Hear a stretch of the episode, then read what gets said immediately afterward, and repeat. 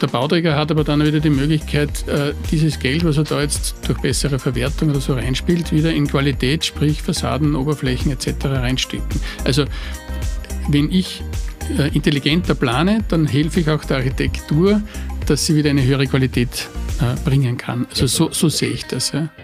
Herzlich willkommen zur 81. Folge des FSM Immo Podcasts. Wir haben heute wieder einen Gast zu Gast. Welch ein großartiger Einstand. Nachdem zuletzt Xander und ich zu zweit gesprochen haben, ähm, ja, war nicht unsere beste Podcast-Folge, muss man sagen. Die letzte haben der Xander und ich im Nachgang festgestellt, aber wir haben uns trotzdem bemüht, waren noch einigermaßen müde von der Expo, deswegen ist das vielleicht nicht von der üblichen Qualität gesegnet gewesen. Hauptsächlich war natürlich der Xandi schuld, muss ich an der Stelle sagen. Hallo lieber Xandi. Hallo lieber Benny, du siehst blendend aus wie immer. ähm, haben wir heute zu Gast Klaus Duda, ähm, Klaus Duda ist äh, Architekt, aber er soll sich doch am besten selbst vorstellen und soll uns erklären, warum man ihm jetzt eine Dreiviertelstunde sein Ohr leihen soll. Lieber Klaus, herzlich willkommen. Stell dich kurz vor. Ja, hallo. Äh, Klaus Duda, Architekt. Dreiviertelstunde zuhören, weil der Podcast eine Dreiviertelstunde dauert. Wir können ihn auch kürzer gestalten. Nein, das äh, wird schon passen. Ja, äh, 57 Jahre, wohnhaft in Niederösterreich, Büro in Wien, äh, verheiratet, zwei erwachsene Kinder, ist die Kurzfassung. Ich pendel jeden Tag hin und her, von Montag bis Donnerstag. Und, äh, ah, du bist der, der immer die ja, Straßen genau, zustellt. Ich bin ja? der, der zustellt. Ja. Ähm, ja, das Büro ist jetzt, äh, nachdem ich mich vor vier Jahren von meinem ehemaligen Partner getrennt habe, äh, jetzt wieder angewachsen auf 10 bis 15 Mitarbeiter. Und äh, das ist dasselbe Team von damals. Und wir sind jetzt sehr aktiv im Bereich Wohnbau, Pflegeheime, äh, Ärztezentren, Gewerbe und so weiter. Ähm, Interessen sind auch noch Holzbau, äh, dann Nachverdichtung im Stadtgebiet. Äh, ja, privat bin ich sehr viel in der Natur mit meinem Border Collie unterwegs und ja, eigentlich sehr gechilltes Leben, kann ich sagen. Ja. ja, gechilltes Leben haben wir momentan alle, weil in der Immobilienbranche nicht so viel zu tun ist. Gell? ähm, deswegen haben wir auch so viele Podcast-Gäste aktuell. Vielleicht ähm, sag einmal ein bisschen was aktuell zur Branchenlage. Wir haben vorher schon gesprochen. Du hast was sehr Spannendes gesagt, dass es weniger Machbarkeitsstudien gibt. Vielleicht führ das noch einmal ganz kurz aus, was du daraus liest. Ja, also ich war jetzt auf der Expo letzte Woche, wie viele andere auch. Also die Anzahl der Teilnehmer war ungefähr gleich, auch die Anzahl der Aussteller. Also das, an dem hat man es jetzt nicht erkennen können. Stimmung war grundsätzlich äh, auch äh, nicht schlecht, aber wenn man natürlich näher reinhört, dann merkt man schon eine gewisse Unsicherheit bei den Bauträgern, wie es weitergeht. Und wie man weiß, äh, werden auch viele Projekte nicht gestartet, beziehungsweise gibt es keine Grundstücksankäufe und die Projektentwicklungsabteilungen sind äh, dort und da reduziert worden. Äh, wir haben dadurch auch weniger Anfragen, was Machbarkeitsstudien betrifft und äh, wie vorhin erwähnt, äh, führt es dazu im Regelfall, dass dann circa einem Jahr oder eineinhalb Jahren auch weniger Projekte da sind, weil normalerweise wir einen Teil unserer Aufträge über diese Machbarkeitsstudien äh, rekrutieren sozusagen. Und betrifft diese Analyse, diese Einschätzung alle Assetklassen oder, oder eine speziell? Du bist ja, das haben wir äh, unseren Zuhörerinnen noch vorenthalten, in allen Assetklassen aktiv, also im, im Wohnen, im Gewerbe, in der Logistik. Na, Logistik jetzt nicht, aber äh, also Wohnen ist ein Spezialgebiet geworden eigentlich, weil es einfach so viel war. Mhm. Äh, daneben habe ich aber sehr viel im Bereich äh, Pflege und Seniorenwohnungen gemacht. Äh, und bei den neuen Projekten, die wir jetzt machen, sind es äh, eben Mischobjekte mit Gewerbeflächen, Ärztezentren und so weiter. Also, und da kann man schon sagen, auf die Frage einzugehen, äh, das betrifft eigentlich schon alle Assetklassen. Logistik ist wirklich eine Ausnahme. Ich habe damit auf der Expo mit jemandem gesprochen, die merken das jetzt nicht. Die würden eigentlich gern viel mehr machen, aber bekommen keine Grundstücke, weil es einfach schwieriger ist von der ganzen Versiegelungsthematik. Mhm. Weißt du, woran wir Anwälte merken, dass ähm die Phase hinuntergeht? Ja, dass mehr gestritten wird als Na, nicht. Dass auf der Expo Real gefühlt 50 Prozent mehr Anwälte als üblich herumgestanden sind, weil wir alle nichts zu tun gehabt haben. ja, das ist ähm, ein, ein, ein äh, sehr guter Faktor, kann ich nur jedem empfehlen. Wann immer in einem Raum viele Anwälte sind, weiß man, mhm. ähm, es gibt wenig zu arbeiten. Okay, das ist Verhältnis 2 zu 1. Ja, richtig. Wir waren auch beide dort. Aber wir sind zu dritt angereist wie im Jahr davor auch schon. Also okay. wir haben gleich viel. Ja ähm, zu tun wie mehr davor. Gleich wenig. Okay. Und einer sinkenden Anzahl der Transaktionen merkt man es natürlich nicht. Ja. Nein, da merkt man es nicht. Nein, äh, Spaß beiseite. Wir wollen uns heute um drei Themen ähm, unseren Podcast richten. Das eine ist Seniorenwohnen. Wir haben Samantha Riebel dazu zuletzt zu Gast gehabt, mit der du ja auch ähm, bekanntlich, oder wir wissen es, viel zusammenarbeitest, aber du wirst das vielleicht nachher auch noch erzählen. Das zweite Thema ist Nachverdichtung. Das ist eines, das immer virulent ist. Das haben wir zwar schon sehr häufig besprochen, aber ich glaube, von architektonischer Seite haben wir das bisher noch nicht gehabt. Das ist aus meiner Sicht sehr spannend und sicherlich auch die Zukunft. Du hast das vorher schon angesprochen. Ähm, es geht darum, nicht weitere Flächen zu versiegeln, sondern bestehend versiegelte Flächen besser zu nutzen, also nachzuverdichten. Und das dritte Thema, mit dem wir uns auseinandersetzen wollen, ist die Architektur und welchen positiven Wert sie auf ein Projekt auch tatsächlich leisten kann. Also, dass es mehr ist als der klassische Baumeisterbau, ähm, geschachtelt von unten hinauf und dann hofft man mal das Beste.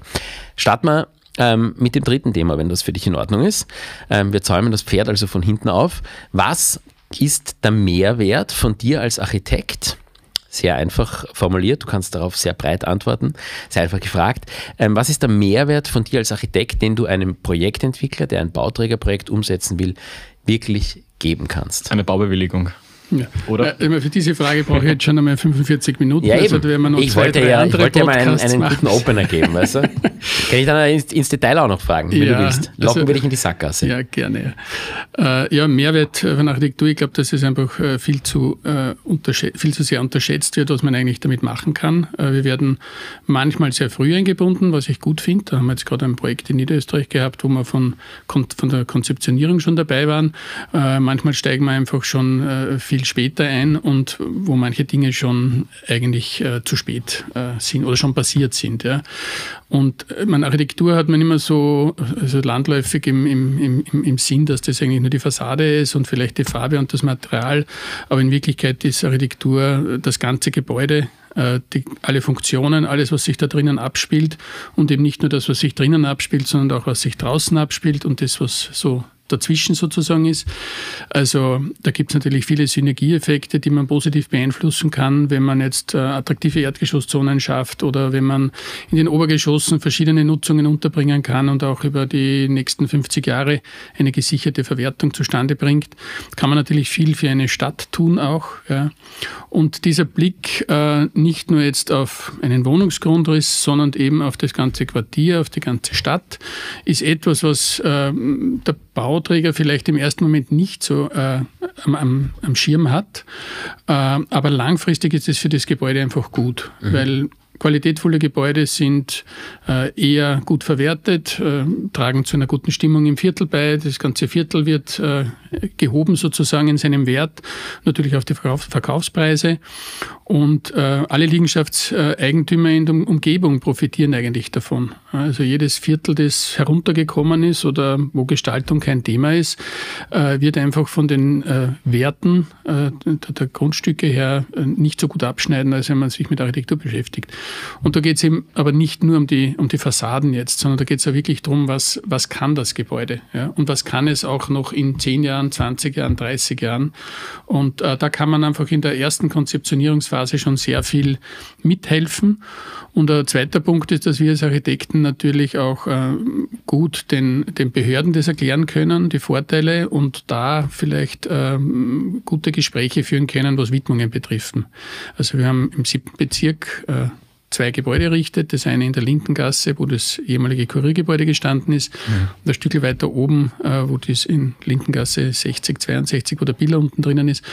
Und da haben wir sehr lange äh, Projektentwicklung betrieben und das hat dazu geführt, dass man einerseits oben mehr Fläche zustande bringt, aber auch unten auf Erdgeschossniveau einen, einen Kinderspielplatz geschaffen hat, der jetzt für die Schule äh, nutzbar ist, die daneben ist, für die Kinder des Hauses nutzbar ist, aber auch am Nachmittag für die Kinder der Umgebung. Ja. Und das waren viele Varianten, die wir dargestellt haben für den Bauherrn, äh, für, die, für die Behörde, dass die dann irgendwann gesagt hat, okay, wir machen jetzt statt attraktiv 12 Meter, machen wir 15 Meter, aber dafür machen wir es ein bisschen kürzer, bekommen dort Licht hinein und Luft hinein. Und so ist ein, ein Konzept entstanden, das eigentlich für alle eine Win-Win-Situation gebracht hat. Mhm. Nicht zuletzt für die Umgebung und für die Bewohner, weil die dort jetzt auch einen Kinderspielplatz haben, der vorher nicht da war.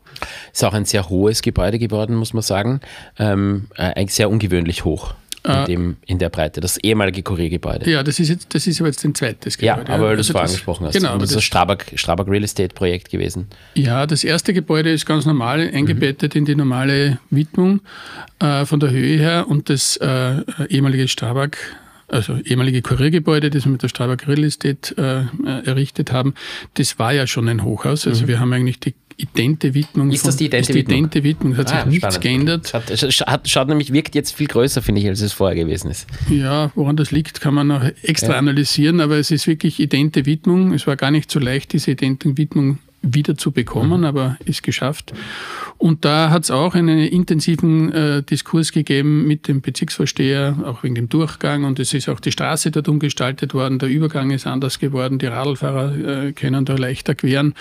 Und Insgesamt haben wir natürlich gemeinsam mit dem Bauträger geschaut, dass da hohe Qualität wieder mhm. hinkommt und nicht einfach nur Vollwärmeschutzfassade und so. Das geht natürlich nur mit einem Bauträger gemeinsam, der auch Architektur versteht. Das ist bei der Strabag Real Estate sicher der Fall gewesen. Äh, die haben uns auch unterstützt, weil gerade wenn es dann eng wird und die Kosten irgendwie am Tisch sind, äh, gibt es natürlich viele, die diesen Schritt nicht mitgehen können. Und im Endeffekt, glaube ich, hat es sich aber für die SRE tatsächlich gelohnt, weil es ist mittlerweile alles verkauft und äh, auch gut verkauft. Das war ja damals auch ein zwischengenutztes Gebäude und äh, zeit, zeitweise 2015 als ähm, Flüchtlingsquartier genutzt worden, sehr groß. Ähm, wie war das, wie war das äh, eigentlich damals? Oder weil du hast vorher gesagt, ähm, du versuchst zu antizipieren, 30 Jahre im Vorhinein. Ähm, bestmöglich. Wie machst du das? Wenn man heute 30 Jahre zurückblickt, also ich weiß nicht, ob 1993 irgendjemand gewusst hat, wie wir im Jahr 2023 leben werden. Wie äh, glaubst du zu wissen, wie die Leute 2053 leben werden? Das ist eine gute Frage, wir wissen es alle nicht. Ja, äh, kann, wie glaubst du ja, wissen? Ja, ja, wir wissen es alle nicht und das zu beantworten, ich weiß es auch nicht. Ich möchte mich auch nicht aufschwingen als äh, äh, wissender in, in der Zukunft. Ähm, aber man kann sich natürlich damit beschäftigen, was in der Vergangenheit gemacht wurde und was nicht funktioniert hat. Ja? Also das ist, Kuriergebäude ist ein gutes Beispiel. Es musste abgerissen werden, mhm. weil dort die äh, ganzen Erschließungen, also erstens war es eine andere Nutzung, es war ein Bürogebäude, also eine völlig andere Nutzung. Äh, die Raumhöhen waren da höher und die Erschließungsflächen waren sehr groß und es war natürlich auch die Haustechnik nicht am Stand der Technik und es hat keine Tiefgaragenplätze gegeben. Und das waren, sagen wir mal, die drei großen Punkte, die ein Wohngebäude wie soll man sagen, verhindert haben, ja, mit den heutigen Bestimmungen, weil da braucht es einfach so und so viele Stellplätze und so weiter. Vielleicht hätte man trotzdem ein Wohngebäude geschafft, nicht mit 100 Wohnungen, sondern mit 40 Wohnungen, aber dann hätte das äh, wirtschaftlich nicht funktioniert. Ja. Also das muss man schon auch dazu sagen. Aber um die Frage zu beantworten, was können wir in der Zukunft tun, wenn ich äh, bei jedem Projekt merke, dass Raumhöhen ein Problem sind ja, für eine Vielfachnutzung, und wir immer wieder Wohnbauten machen mit 2,52 Meter Raumhöhe, dann weiß ich jetzt schon, dass in fünf Jahren, wenn dort vielleicht irgendwie oder in zehn Jahren, wenn Wohnen nicht mehr so gefragt wäre, ja, oder man das anders vermieten will und das nicht 280 ist, dann kann ich es nicht als äh, Bürogebäude verwenden. Das ist nur ein kleines Beispiel. Ja.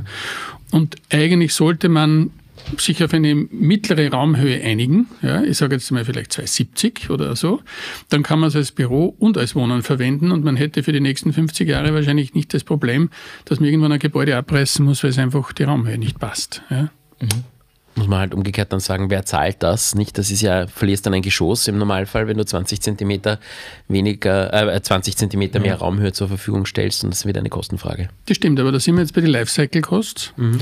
Wenn man nämlich in Der interessiert mich aber als Bauträger womöglich nicht unbedingt. Das Leider. ist ja auch ein Problem, nicht? Ich als Bauträger verkaufe dieses Projekt ab und im Best Case habe ich äh, sieben Jahre nach Baustart mit dem nichts mehr zu tun, Gewährleistungsfrist abgelaufen, alles Gute. Genau.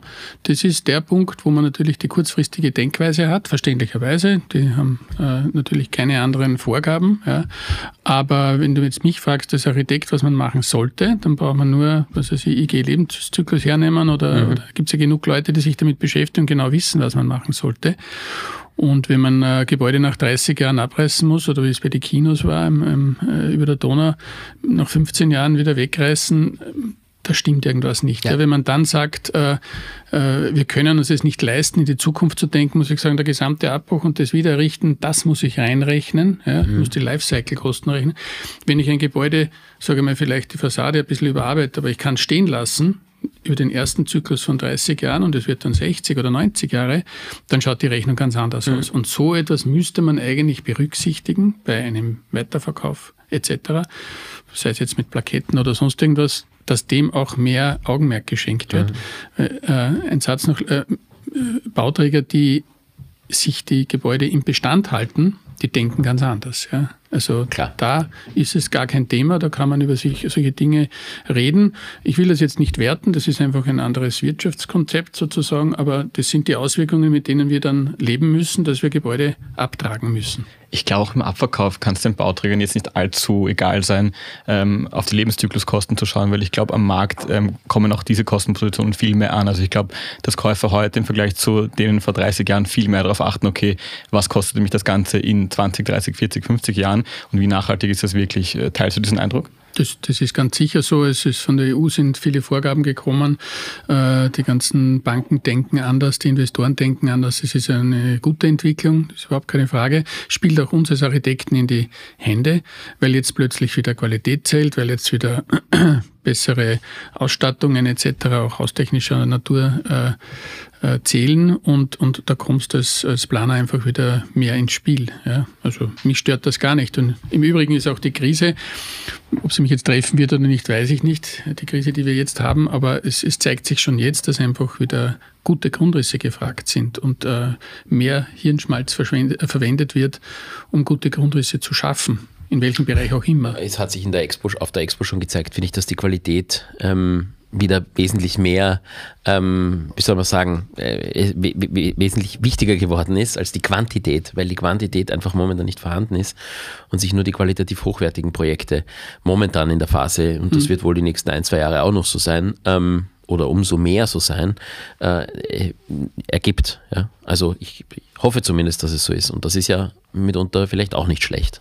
Ja, es, es, geht auch so weit, dass äh, früher sehr viel mehr monofunktionale Gebäude irgendwie äh, äh, angestrebt wurden, also nur Wohnen und so weiter. Und jetzt haben wir immer mehr Mischnutzungsgebäude mhm. und da wird es einfach, ich mache sowas gerade in Niederösterreich mit Ärztezentrum, Gewerbe, betreutes Wohnen und frei finanzierten Wohnen auf einem relativ mittelgroßen Grundstück, sagen wir, nicht so groß. Und da wird es einfach schon komplex von den ganzen Zugängen und Fair- und Entsorgung und so weiter. Und da, da muss man einfach wirklich äh, gut nachdenken, dass man dann die Flächen auch gut nützen kann. Mhm. So. Also ich finde das super, diese Entwicklung. Also man kann sagen, der Erfolg eines Projekts hängt davon ab, wie sehr der Bauträger auf seinen Architekten hört. Ähm, nehme ich jetzt mal so mit. Wie oft kommt es bei dir noch vor, dass äh, sich dann eher der Bauträger durchsetzen möchte oder dass eher Budgetfragen dann deine Vorstellungen als Architekt irgendwie einen Strich durch die Rechnung machen? Also den ersten Satz möchte ich nicht ganz unterstreichen. Es hängt nicht nur vom Architekten wir, wir brauchen Nein, über, über jeder, jeden Podcast okay. braucht man eine Überschrift. Ja, dann ist das eine super Überschrift. Überschrift ja. äh, Tod ja. der Schuhschachtelwohnung, das wäre die nächste Überschrift. Äh, nein, also ich will es nicht, äh, wie soll man sagen, zu hoch heben, aber das sind einfach meine Erfahrungen, wenn äh, nicht nur bei meinem Büro, sondern auch bei anderen Architekten, wenn das äh, gut überlegt wird im Vorhinein, auch mit anderen Konsulenten, Energieberatung und so weiter, hat man einfach bessere Ergebnisse. Und äh, mir geht es eigentlich darum, dass am Ende was Gutes dasteht. Also ähm, zu dem Thema, wie viel bleibt über von dem, was wir zeichnen das, äh, oder, oder vorschlagen an, an Qualität. Das ist tatsächlich sehr unterschiedlich. Wir sind ja wirklich im geförderten Wohnbereich tätig, im frei finanzierten, im, im, im kleinen Gebäude mit 15, 20 Wohnungen bis 140 Wohnungen und in Wien und Niederösterreich. Und das sind jetzt schon mal nur sechs Bereiche. Und in hm. diesen sechs Bereichen gibt es noch einmal verschiedene Bauträger. Also wir müssen wenn man im Wohnbau viel tätig ist und so unterschiedlich und differenziert, muss man auch wirklich denken können äh, für die Bauträger, was derjenige jetzt auch tatsächlich verwerten will. Ja. Ich kann natürlich alles planen, was, was ich mir jetzt vorstelle, ja, aber das führt eigentlich nur zu Streit. Ja. Mhm. Wenn, wenn ich, irgendwann wird es dann nicht umgesetzt. Ja, das ist, manchmal geht es einfach wirtschaftlich nicht. Wir haben jetzt auch einen Holzbau betrieben, im ganzen Vorentwurf geplant und es, es ist einfach nicht schaffbar gewesen. Ja, der war 10 Prozent teurer als alles andere und in Zeiten wie diesen hat der Bauträger hat sich wirklich bemüht, wirklich ein halbes Jahr diskutiert und er hat dann gesagt, ich um das Projekt nicht noch länger aufzuhalten, Entscheidung massiv bauen. Wir haben uns dann auf Ziegel geeinigt, ja, dass es nicht betoniert wird. Das ist schon einmal ein, ein, ein kleiner Schritt Richtung Nachhaltigkeit und mit dem muss ich dann als Architekt auch leben und umgehen können, weil im Endeffekt, ich denke immer auch so wie ein Bauträger, wenn ich das Geld nicht habe, kann ich es auch nicht machen. Ja, also ich kann mir auch nicht als Privater eine Supervilla hinstellen, auch wenn ich mir es wünsche, äh, wenn ich das Geld nicht habe. Ja. Und nachdem ich selber schon ein Haus gebaut habe, weiß ich, wie das ist und kann auch das umlegen, wie ein Bauträger denkt. Ich glaube aber nicht, dass es immer das viele Geld ist, was das Qualität äh, bringt, sondern man kann auch manchmal mit weniger äh, finanziellen Mitteln eine höhere Qualität schaffen. Und das ist eigentlich die Kunst, dass der Architekt äh, eigentlich seine Leistung oder sein Honorar reinspielt. Mhm. Ich habe jetzt gerade ein Projekt von einem anderen Architekten übernehmen müssen, dürfen. Also der ist, das hat mit mir nichts zu tun, aber der äh, Bauherr wollte mit dem nicht mehr planen. Und ich habe das übernommen und, und habe dann einfach wirklich Themen gesehen, wo die Wirtschaftlichkeit äh, nicht ausreichend bedacht wurde. Ob das jetzt das statische System ist oder ob das die dreieckige Terrassen, die nicht nutzbar sind und so weiter. Und äh, das sind dann Sachen, die man dann einfach reparieren kann und soll. Und wir haben im Endeffekt ein bisschen mehr Fläche rausgebracht, aber haben die Flächen einfach viel besser nutzbar geschafft. Und der Bauträger hat aber dann wieder die Möglichkeit, äh, dieses Geld, was er da jetzt durch bessere Verwertung oder so reinspielt, wieder in Qualität, sprich Fassaden, Oberflächen etc. reinstecken. Also wenn ich äh, intelligenter plane, dann helfe ich auch der Architektur, dass sie wieder eine höhere Qualität äh, bringen kann. Also jetzt so, haben wir unsere so Überschrift. Das, ja. ja. jetzt haben wir unsere Überschrift. ja. Ähm, Gehen wir zum zweiten Kapitel ähm, unseres Podcasts. Den ersten, glaube ich, haben wir schon ganz gut ähm, abgearbeitet. Seniorenwohnen. Ähm, Samantha Riebel war bei uns. Du hast die Folge sicherlich gehört, weil sie dich ja auch betrifft. Natürlich. Ähm, und hat uns einiges erzählt, auch äh, dass im Grunde Seniorenwohnungen, das war mein Learning dort. Ähm, wir selbst im Büro haben mit diesem Thema gar nicht so viel zu tun gehabt in, äh, in den vergangenen Jahren wird wahrscheinlich mehr werden, aber dass Seniorenwohnungen an sich gar nicht so viel anders sind als normale Wohnungen. Vielleicht kannst du aus deiner Perspektive noch einmal beschreiben, ohne dass wir jetzt direkt auf die Sementa ähm, verweisen, was denn die großen Unterschiede zwischen einer 40 Quadratmeter Wohnung für Studenten und einer 40 Quadratmeter Wohnung für eine betagte Dame oder einen betagten Herrn sind. Ja, ist die Frage, also wenn man das rohbautechnisch sieht, alleine nur vom Rohbau, ist es nicht viel. Ja? Also vielleicht sind die Terrassen ein bisschen anders gestaltet, äh, dass man es besser nützen kann. Ähm, aber ich sage jetzt mal, vom Rohbau merkst nicht viel. Ja? Im Trockenbau beginnt schon. Äh, je weniger äh, Türen ich habe, desto besser funktioniert das natürlich. Das sind so ein paar Tipps und Tricks, sage ich einmal. Jede Tür ist mühsam für einen Senior oder Seniorin. aber in Wirklichkeit kann man das nicht nur auf einer Wohnung festmachen, sondern man muss das wirklich vom Quartier her schon sehen. Ja, das beginnt mit dem Umfeld, das beginnt mit dem Zugang, das beginnt mit dem Garten, mit der Erschließungszone, also bis ich überhaupt in der Wohnung bin, mit den ganzen Nutzungen, die zur Verfügung gestellt werden. Die Wohnungen sind ja nicht, äh, nicht besonders groß, dass man dann halt für die restlichen Gemeinschaftsaktivitäten ausreichend Flächen zur Verfügung stellt. Das passiert oft nicht.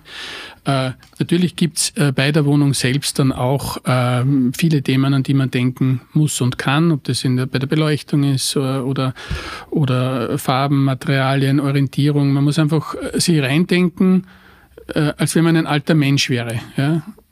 Ich, ich plane jetzt gerade ein Kinderpflegeheim, das wird jetzt gerade fertig. Da muss ich halt denken, wie das ist jetzt mit zu pflegenden Kindern eine sehr schwierige Angelegenheit, aber äh, auch da muss ich mich als Architekt reindenken, was brauchen dort die Kinder, was brauchen die Pflegenden, was wollen die Angehörigen, weil das ist auch ein Kinderhospiz. Und da, äh, da muss ich mich als Architekt komplett zurücknehmen und einfach wirklich das in den Vordergrund stellen, was dort benötigt wird. Und das sind jetzt, die abgerundeten Ecken sind noch das geringste Thema, aber äh, bei dem Pflegeheim in, in der Seebegasse, beim Haus der Barmherzigkeit, äh, werden 14 Betten jetzt errichtet äh, da da kommt es dann wirklich darauf an, dass man sich auch wohlfühlt, dass man keine Krankenhausatmosphäre hat. Ja, das ist jetzt ein, Spezialfall. Um auf Seniorenwohnungen zu kommen, am liebsten ist es den Leuten natürlich, wenn das gar nicht ausschaut wie eine Seniorenwohnung. Das heißt, ich muss viele Vorhaltungen machen, also die ganzen Befestigungsmöglichkeiten für die Griffe, aber keine Griffe hingeben. Ich äh, Waschbecken, ich werde jetzt noch nicht ein Waschbecken mit Griffe und unterfahrbar machen, weil es will keiner, aber ich kann natürlich die Befestigungsmöglichkeiten haben. Ich kann die ganze Elektronik äh, für AAL vorbereiten, für Ambient Assisted Living äh, oder Matten oder was auch immer. Also das muss man sich nicht immer überlegen, was will ich denn zur Verfügung stellen? Ja, wie, wie lange möchte ich diese Menschen in dieser Wohnung äh, ein, ein Wohnen ermöglichen, bis zu welcher Pflegestufe? Und danach kann ich dann irgendwie die Ausstattung der Wohnung wählen. Ja. Äh, in Wirklichkeit sind es viele, viele Kleinigkeiten. Das kann man gar nicht so sagen. Ja, ich habe einmal ein, ein, Projekt begleitet, gemeinsam mit der Cementa äh, Riepel, wo dann äh, im, im, Vorbereich, im Vorplatz ist dann äh, von, von den planenden Kollegen ein Katzenkopfpflaster eingetragen gewesen. Ja. Mhm. Ich habe das gesehen und habe gesagt, Nein, also wenn das ein betreutes Wohnen sein soll, dann sind beim Eingang von betreuten Wohnungen keine kleine Pflastersteine, weil da gibt es Unfälle und das rumpelt und das tut, also das ist einfach eine, eine falsche Herangehensweise. Also da ist nicht gedacht worden, was braucht der Senior. Ja? Und so muss man das eigentlich sehen. Das geht dann hin bis äh, Orientierungstafeln, Belichtungen, äh, dass zum Beispiel ältere Menschen in der Nähe der Wohnung im Geschoss vielleicht schon einen Aufenthaltsbereich haben wollen, wo sie sich mit anderen treffen und nicht jedes Mal runtergehen müssen in den Gemeinschaftsraum. Mhm. Ja? Und sie wollen auch nicht einen, äh, einen riesen Gemeinschaftsraum, sondern vielleicht ist der teilbar oder so, ja, dass man kleinere äh, Bereiche schaffen kann, weil diese äh, großen Speisesäle, das ist ja aus dem Jahr weiß nicht, 1970 oder 80, mhm. ja, was es in, in Wien auch öfters noch gibt. Und das ist einfach kein, kein äh, Leben, das man sich vorstellt. Wir brauchen nur an uns denken. Ja. Also ihr seid jetzt noch jung, deswegen habt ihr noch nichts damit zu tun. Ich zumindest, der Benny, weiß ja. nicht. Ja. Endlich einmal, endlich einmal, steck ich an.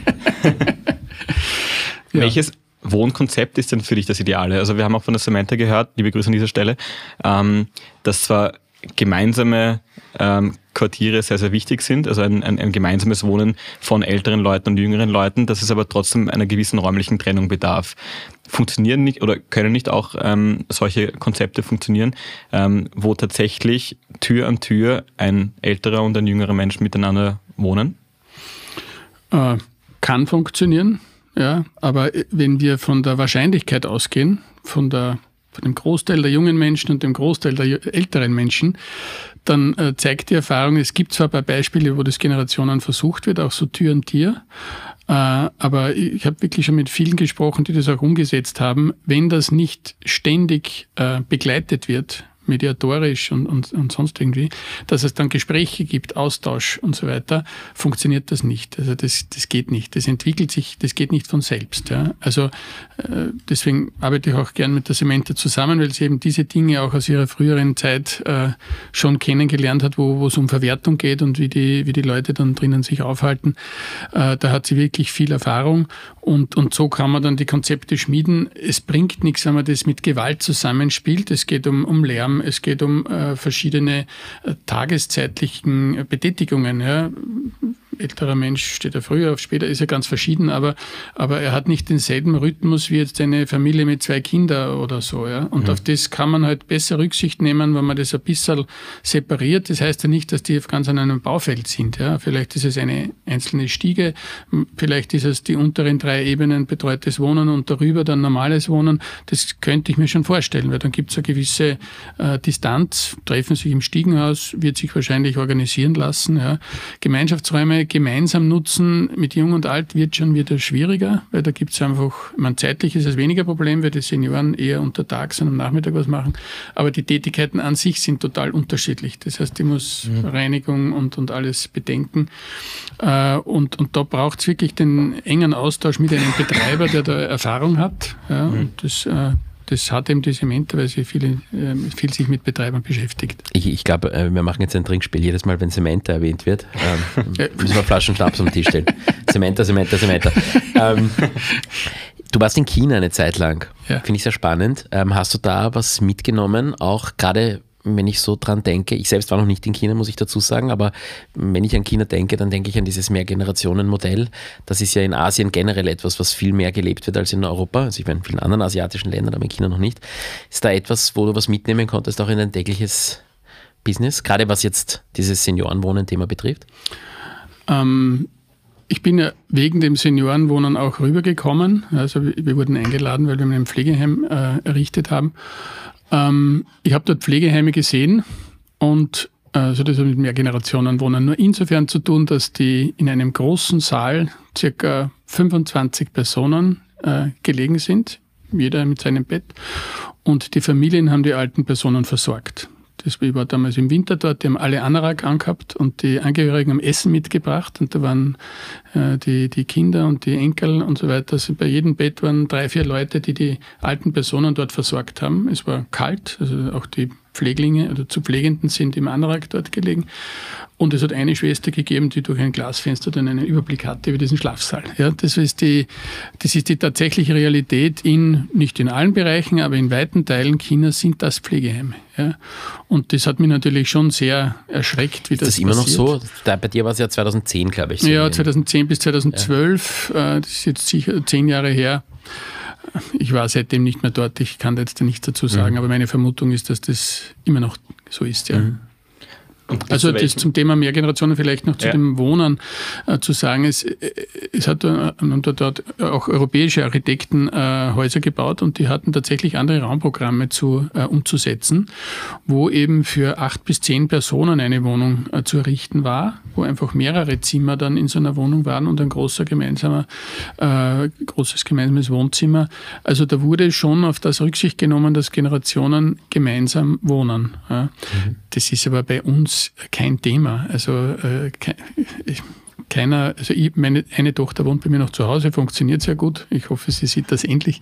Aber es ist nicht das Konzept der europäischen Gesellschaft, dass die Kinder bei den Eltern bleiben. Ja. Nicht mehr, oder? War ja nicht eigentlich mehr. schon lange ja. so.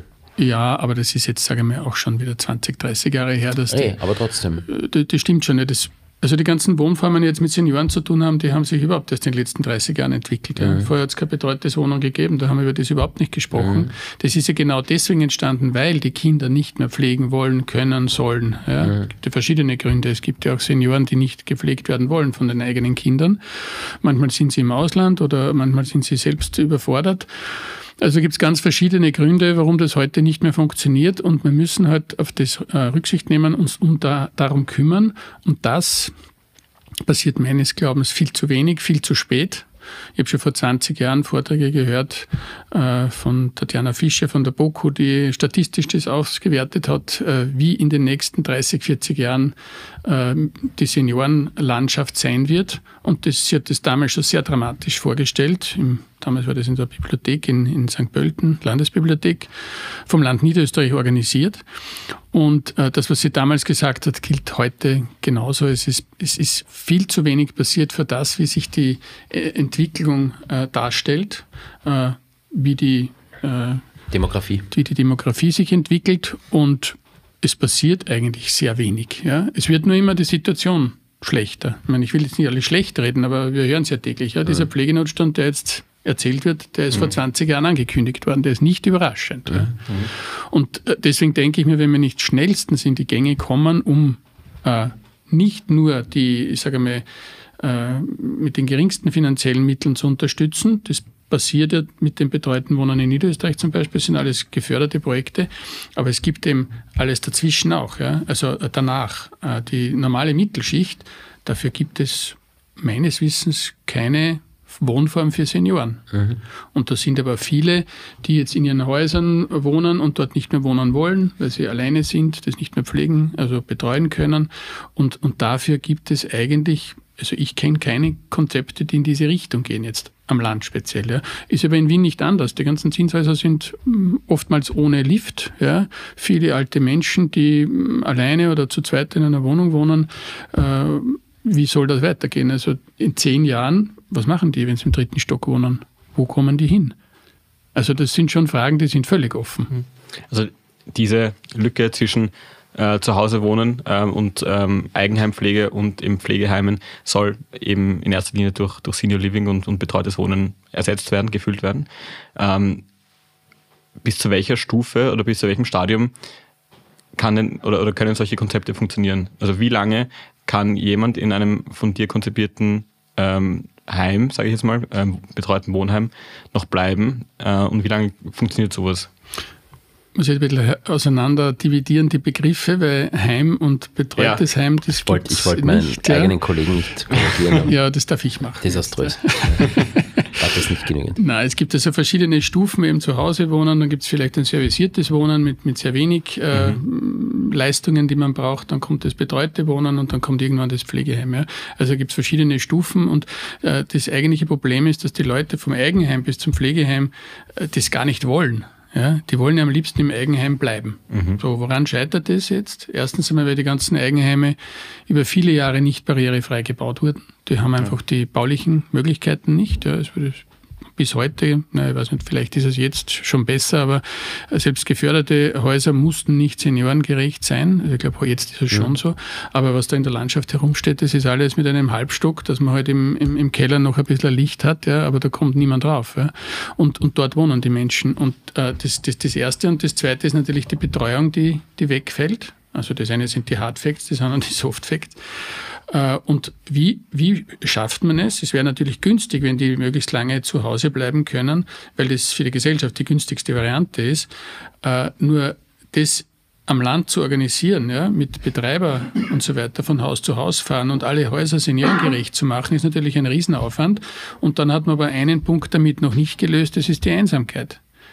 Also ich, ich wohne am Land, ich habe in einem sehr kleinen Dorf gewohnt, da war eine Frau, die ist zweimal in, in der Woche rausgekommen.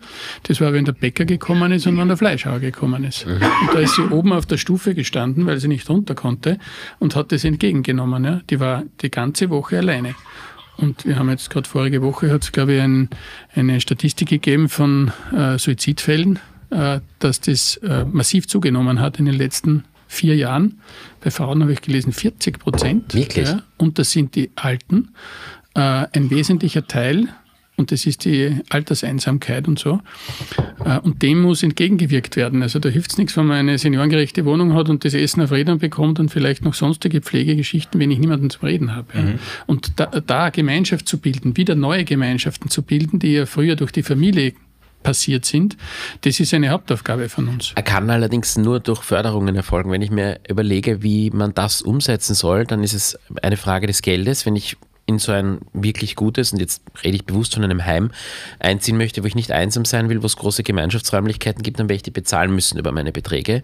Ähm, und die breite Mittelschicht wird sich das nicht leisten können, in einem Projekt zu sein, wo man einfach diese Einsamkeit durch architektonische Finessen, was immer, ähm, eben nicht mehr in dieser Form spürt. Ich frage mich, wer soll das bezahlen? Fragt man sich in den letzten Jahren sowieso bei allem. Ja? Ist, irgendwer zahlt es immer, unsere Kinder und unsere Kindeskinder. Ähm, aber äh, wie, wie soll sich das alles ausgehen, dass die Mittelschicht so etwas bekommt? Ja, ich meine, ein Ansatz wäre, dass die Mittelschicht ist ja teilweise nicht mittellos. Die haben ja Eigentumswohnungen und Häuser. Das ist heute schon. Da bin eine, ich allein. Ja, aber diesen Wert des Hauses könnte ich natürlich einsetzen ich muss ihn ja nicht vererben. Ja? Ich mhm. kann ihn ja einsetzen für ein seniorengerechtes Leben. Ja, da gibt es das, das Wegenmittel, ja. wäre ein Plan, dass ich einfach sage, okay, das Haus ist ja viel zu groß. Das wäre auch im Sinne der, der Versiegelungsthematik gut. Absolut. Ja, weil dann werden die ganzen, vielfach besprochen hier, ja. Die ganzen äh, Häuser, die leer herumstehen oder nur durch eine Person bewohnt sind, die können ja, da können ja Familien wohnen. Ja. Wir sparen uns viele Stadt-, Ort- und, und Dorferweiterungen, mhm. wenn wir das einmal erheben, eine Leerstandsanalyse machen und schauen, äh, wenn wir diese Häuser verkaufen, sparen wir uns drei Häuser, drei Wohnungen am Stadtrand. ja, so. da gibt es ganz viele ähm, Ideen, Mittel und Wege, aber wir scheitern leider simpel am Mietrecht, haben wir auch schon oft besprochen. Es ist billiger, eine 150 Quadratmeter Wohnung mit 86 zu bewohnen, als in die 30 Quadratmeter Neubauwohnung daneben einzuziehen. Das ist ein ganz ein großes, fundamentales Problem, das angegriffen gehört, aber keiner traut sich in der Politik. Mhm. Ja. Ähm, um nicht den Bogen zu überspannen, wir haben ja noch ein drittes Thema, mhm. ähm, wollen wir noch in die Nachverdichtung mit dir gehen. Auch ein Leibthema, glaube ich, von dir und ähm, deinem Team. Nachverdichtung ist etwas, wo wir in den vergangenen Jahren schon die ersten ähm, größeren Schritte gesehen haben, würde ich sagen, und in den nächsten 10, 20, 30 Jahren, glaube ich, massive ähm, ja, Weiterentwicklungen erleben werden. Wir, haben das Thema Greenfield, Brownfield, wir haben keine Neuversiegelung oder das Ziel ist, die Neuversiegelung von aktuell 11 Hektar auf 3 in Österreich herunterzubekommen. Ähm, fraglich, wann das der Fall sein wird. Ja, wir, sind in Österreich, alles gemütlich. Ähm, aber äh, Nachverdichtung ist einfach etwas, was auf jeden Fall auf uns zukommen wird. Was sind so primäre Bereiche in der Nachverdichtung, die interessant sind, ähm, nämlich auch kommerziell interessant sind. Am Schluss geht es ja auch immer ums Geld. Äh, wo siehst du die größten Hebel, um in den nächsten Jahren, und jetzt bleiben wir mal wieder in Wien, ähm, am besten nachverdichten zu können? Das ist gut, dass du jetzt äh, Wien erwähnt hast. Man muss wirklich unterscheiden, was passiert am Land, äh, genau. was nachverdichtet wird. Äh, wir bleiben in der Stadt. Ich habe jetzt vor kurzem eine Veranstaltung mit dem Herrn äh, Thomas Madreiter, der ja schon zweimal hier war, ja. Äh, gehört. Und da habe ich ihn auch äh, eine Frage gestellt, eben ob diese Leerstände erhoben werden. Und er hat gemeint, es wurde schon einmal gemacht und da ist nicht so viel drinnen gewesen. Kann ich natürlich jetzt nicht beurteilen, will ich auch nicht. Aber wenn man so durch die Stadt geht und sieht, dass in der, in der Seestadt in Aspern eine, ein großes großes neues Gebiet entstanden ist. Und wenn man dort in der U-Bahn sitzt und rausfährt, fährt man bei sehr vielen eingeschossigen Gebäuden vorbei. Ja, das Gewerbe ist oder Einfamilienhäuser etc. Äh, das ist natürlich die Frage, ähm, ob das, ich will jetzt nicht die Seestadt Aspern schlecht machen, hat es viele, viele gute Aspekte natürlich auch und das ist sicher lebenswert da draußen. Aber wenn man jetzt von der, das von der Nachverdichtung her sieht, sollte man natürlich schauen, dass das irgendwie vom Zentrum aus irgendwie immer gut verdichtet ist, dass wir auch den öffentlichen Verkehr irgendwie gut bedienen kann und natürlich auch die Kaufkraft und so weiter gestärkt wird. Und da gibt es einfach viele Bereiche dazwischen, die von Alters her irgendwie Gewerbegebiete sind und als Gewerbegebiete auch ausgewiesen sind in der Widmung äh, oder eben äh, Siedlungen, die Bauklasse 1, 2 haben. Und, und da, ich meine, ich bin jetzt kein Stadtplaner, deswegen will ich da niemanden Tipps geben, aber wenn du mir fragst, was ich als, als Möglichkeit sehe, dass man einfach, äh, dass, man, dass man schaut, dass, dies, dass dort höher gewidmet wird ja, und aus meiner Sicht auch gemischte Nutzungen besser möglich werden. Weil äh, wenn irgendwo eine Gewerbefläche ist, äh, dann kann man mit Wohnen gar nichts machen ja, und scheitert, scheitert daran. Das heißt, was hat der Liegenschaftseigentümer für einen Sinn? Er wird, äh, also das zu verkaufen oder umzubauen, der wird ja nicht darüber noch eine Gewerbefläche und noch eine Gewerbefläche, und das geht nicht. Ja. Die Häuser in Wien sind ja auch unten Gewerbefläche, oben drüber wohnen. Äh, da draußen ist oft eine Gewerbefläche gewidmet. Man könnte genauso gut oben drüber wohnen machen, weil die Gewerbeflächen von äh, heute sind ja nicht so wie früher, dass sie lärmintensiv sind oder so. Also ist ja oftmals nicht der Fall. Ja. Und da könnte man natürlich das Wohnen dort irgendwie verdichten, aber das müsste so passieren, dass dann auch der Liegenschaftseigentümer da drunter ist, was davon hat. Ja? Also wenn da jetzt hochgewidmet wird. Und wenn jetzt eine Hochwidmung passiert und man muss aber zwei Drittel dann äh, gefördert machen, dann findet sich niemand mehr, der das machen will. Ja, mhm. Da beißt sich dann die Katze in den Schwanz. Mhm. Ich habe das auch schon mal an einer oberen Stelle besprochen, weil ich über, bei Überbauungen von Gewerbezonen äh, mich auch damit beschäftigt habe. Wenn ich eine Umwidmung mache und ich muss zwei Drittel dann gefördert machen, dann kann ich das ja als privater Bauträger, brauche ich das gar nicht angehen, weil die zwei Drittel, die ich dazu gewinne, die, die muss ja dann eine geförderte Wohnbau machen. Ja. Wobei gerade da gibt es ja Bestrebungen auch seitens der Stadt Wien, da verweise ich auch auf unser erstes Gespräch mit Thomas Martreiter, wo wir die Rosa Zonen angesprochen haben, ähm, wo auch der Thomas Martreiter gesagt hat, dass diese Zwei-Drittel-Regelung gerade in diesen Rosa Zonen, wo es eben darum geht, ähm, eine gemischte Nutzung, produktive Stadt herzustellen, nicht zwangsläufig gilt. Ähm, also das heißt, da könnte man in einen Deal mit der Stadt kommen, um anderes zu benennen du hast natürlich recht, bei den klassischen Umwidmungen ist es so, es ist Gesetz, ähm, alle Umwidmungen sind zu zwei Drittel dann für den geförderten Wohnbau zu verwenden. Aber mhm. ich sage nur, diese rosa Zonen gibt es relativ wenig, muss man sagen, aber das ist schon einmal ein erster Schritt der Stadt Wien, da hier ein bisschen entgegenzuwirken und anderes auch zu ermöglichen. Erfreulich. Ja, Cementa. Ähm. Habe ich jetzt nicht gesagt. Ich sage Thomas Martreiter. Äh, und bei Nachverdichtungen äh, für mich auch ein spannendes Thema, weil du vorgesagt hast, aus dem Zentrum heraus, es gibt ja ausreichend Flächen und man braucht nur bei uns aus dem Büro hinausschauen. Ist jetzt ein denkmalgeschütztes Gebäude, aber es äh, gibt ja ausreichend Gebäude, die auch innerstädtisch noch teilweise sehr niedrig errichtet sind, wo man auch mit sinnvollen Mitteln, wir hatten auch schon Dietmar Reindl zu Gast, der mit Baumhaus ja auch solche Sachen in einem völlig anderen Bereich aber ähm, aufstellt, wo man auch relativ leicht überbauen könnte, oder? Ja, also man muss sich das wirklich Haus für Haus anschauen. Also man kann das nicht über, äh, über ganz Wien drüberlegen. Ja. Deswegen ist auch diese Abbruchthematik, ja, ist ja auch so eine. Äh, das wird immer schwieriger werden, Häuser abzubrechen. Ich verstehe die Gründe, ich bin Architekt, ich, ich weiß, was eine Fassade bedeutet, ich weiß, dass man nicht ganze Viertel wegreißen soll. Aber äh, jedes Haus, das, wo die Qualität, sage ich mal, mittelfragwürdig ist, stehen zu lassen und dann drüber einen, irgendeinen Aufbau machen, der dann dreigeschossig ist. Also das ist auch nicht besonders hübsch. Ja.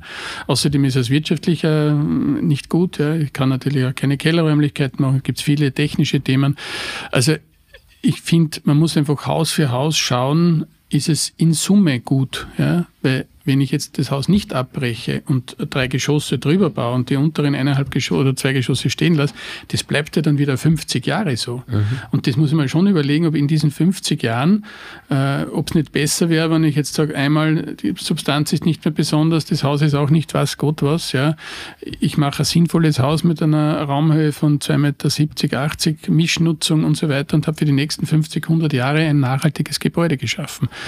Deswegen, ich, ich sage nicht, ist ganz schlecht, ja, aber man muss das meines Glaubens einfach Standard für Standard äh, anschauen. Wie zufrieden bist du da mit der Spruchpraxis in Wien? Findest du, sind die Behörden ein bisschen zu streng, was, was, den Abbruch, was Abbruchmöglichkeiten betrifft? Also ich persönlich habe jetzt nur mit einem Haus zu tun gehabt äh, und, und das ist äh, weggekommen. Ja.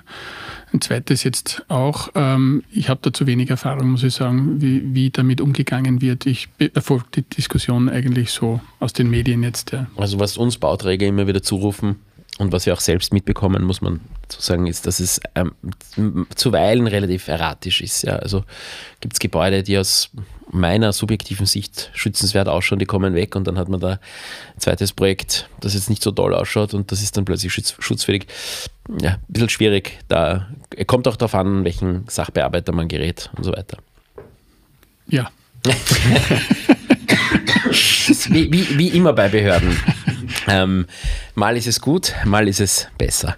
ähm, ja, wir kommen äh, zur letzten Kategorie ähm, unseres Podcasts und zwar zur Frage, was unsere Gäste und in dem Fall heute lieber du Klaus in deiner Funktion als Architekt jungen Menschen empfiehlst oder mitgeben möchtest, die deinen Job oder generell die Immobilienbranche an sich anstreben.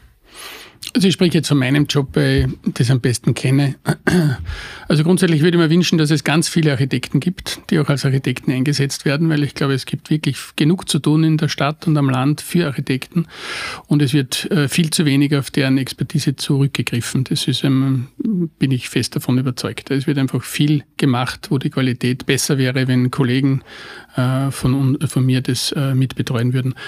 Ähm, aber jetzt um jungen Leuten etwas mitzugeben, äh, ich bin so alt bin ich jetzt auch nicht, das, aber wenn man keine Leidenschaft hat für die Architektur, dann braucht man nicht selbstständig Architekt sein. Also das haltet man nur aus, sage ich, wenn, also mit allen Schwierigkeiten, die damit einhergehen, wenn man wirklich leidenschaftlich für die Architektur brennt und das auch weitergeben kann an die Mitarbeiter. Das heißt, wenn jemand Architektur studieren beginnt, dann sollte er sich das einmal fragen, ob er das wirklich will. Und um das festzustellen, in ein Büro gehen, mit Architekten reden etc. Äh, meine Tochter im Speziellen hat bei mir äh, äh, gearbeitet und hat dann mit Architektur begonnen und hat dann nach einem halben Jahr oder nach einem Jahr, glaube ich, wieder aufgehört, weil sie dann eben gesehen hat, dass ich eigentlich nicht nur irgendwie nicht entwerfe, sondern was ich sonst noch alles mache. Und das wollte sie dann nicht. Ja. Also sie hat dann was anderes studiert, Immobilienwirtschaft, was ihr mehr entgegengekommen ist. Also das ist einfach gut, wenn man sich ein Bild macht, was ist das wirklich? Ja? Weil der Architekt ist ähm, in der Gesellschaft so, ja, der Künstler, der irgendwelche netten Skizzen macht, aber in Wirklichkeit, ich kann es sagen, ich habe ein Drittel Projektbearbeitung äh, tatsächlich, ähm, äh, äh, ein Drittel ist Verwaltung und ein Drittel ist Akquise. Also wenn man sich das vorstellt, ja. Also das will nicht jeder und das kann auch nicht jeder, alle Bereiche abzudecken. Und ähm, was man sicher braucht, ist Zähigkeit, ein großes Maß an Zähigkeit und, und, und Weitsicht eigentlich. Also, dass man sich mit der Gesellschaft beschäftigt, mit der Politik, einen gewissen Idealismus reinbringt. Äh, weil wenn man nur der Strichler ist von irgendwelchen Ideen, die von außen kommen, ohne dass man die Gesellschaft irgendwie versteht, äh, dann hat man seinen Job auch äh, falsch verstanden. Vielleicht von, von, mir noch eine Abschlussfrage, weil wir das auch immer wieder im Podcast thematisieren, vor allem der Benny eigentlich dauernd. Findest du. Lauter Spitzen heute. Fehlt das an We Wenig Input von dir, aber das ist immer aggressiv mir gegenüber. Nein, das war eine komplett objektive äh, Beobachtung. Findest du, fehlt es in Wien im Speziellen an Landmark-Architektur? Ah, gute Frage. Das ist eine gute Frage, aber die kann ich, also erstens ist die Frage, was Landmark-Architektur ist. Ja, also was ist Landmark-Architektur? Ja, wenn man es von weit her sieht äh, oder besonders groß ist oder das ist noch kein, kein Landmark jetzt. Also ich, ich brauche Landmark-Architektur nicht. Ja. Es brauchen wahrscheinlich Touristen und es brauchen vielleicht Politiker, um das äh, zu sagen. Nicht alle. Ja. Äh, ich, ich, war nie begeistert von, von äh, spektakulären Dingen. Es, es stellt sich ja jetzt heraus, jetzt in der Nachschau, ja, ich sage jetzt keine Namen, um keine Kollegen zu diskreditieren, äh, aber dass die ganz spektakulären Projekte nicht nachhaltig waren ja, und teilweise abgerissen werden oder weiß nicht, nur Stahl bestehen oder sonst was. Also da geht es dann, und da wird auch hier sind eh schon verstorben, die meisten, die das betrifft. Ja. Also äh, ich, mich faszinieren, um irgendeinen Architekten zu sagen, Lacaton Vasal zum Beispiel. Ja, mhm. Das sind Architekten, die äh, wirklich mit wenigen Mitteln äh, hohe Qualität äh, für die Bewohner schaffen das sind keine spektakulären Projekte jetzt nach außen, das sind ganz normale Wohnbauten, nur wenn man sich mit dem beschäftigt, da gibt es einfach zweigeschossige Räume, äh, die haben wunderschöne Küchen, tolle Terrassen davor, aber die haben äh, Bodenaufbauten, die 12 Zentimeter sind und äh, ab der Rotecke und nicht wie bei uns 17. Also die, die, die wissen, wo sie sparen, dass sie woanders Qualität zur Verfügung stellen und die haben überhaupt kein Ego. Ja, und das finde ich eigentlich für die Gesellschaft viel wertvoller als äh, nicht, die siebte Brücke. Ich habe trotzdem noch eine Frage, weil es mich immer interessiert und ich frage das immer Architekten, wenn ich sie treffe. Muss man als Architekt eine Katze zeichnen können? ich weiß nicht. Genau. Muss man zeichnen können? Äh, heute, heute nicht mehr, fast ein bisschen leider. Also zu meiner Zeit, ich habe schon mit, mit Stifte, also ich habe noch mit der, mit der Hand gezeichnet. Ähm, also manchmal würde ich mir schon wünschen, dass äh, Handskizzen mehr kommen. Ja. Ich habe ältere Mitarbeiterinnen und, und jüngere und bei den Älteren merkt man, der macht schnell eine Skizze und jeder kennt sich aus und, und, und der Jüngere muss zum Computer und das aufzeichnen und CAD. Es ist beides okay, man kann es dann wieder weiterverwerten und so. Also ich würde das jetzt nicht nur schlecht reden, aber äh, um den Gedanken schneller rüberzubringen, ist das Zeichnen können eigentlich schon ein, ein, eine Voraussetzung. Das, das wünscht sich schon das Gegenüber, muss ich schon sagen. Mhm, okay. Ob ich es gut kann, weiß ich nicht. Aber wir lassen nicht nach einer Katze machen. Ja, Klaus, lieben vielen Dank, dass du bei uns zu Gast warst. Danke für deine Einblicke in die unterschiedlichen Branchen. Alles Gute bei deinen kommenden Projekten. Ähm, und ja, wir werden uns sicher das ein oder andere mal wiedersehen und hören. Xandi, auch dir. Vielen Dank, dass du heute dabei warst. Und ja, ich bin der Ältere von uns. Aber der gibt auch meistens nach. Tschüss. Tschüss. Ciao. Wir reden nicht nur hier im Podcast gerne, sondern jederzeit auch persönlich mit euch. Wer unseren Kanal also noch nicht abonniert hat, do it! Ebenfalls freuen wir uns, wenn ihr bei unserer nächsten Folge wieder mit dabei seid. Falls ihr es bis dahin nicht erwarten könnt, besucht uns auf unserer Homepage www.fsmlaw oder kontaktiert uns direkt. In jedem Fall, bis bald!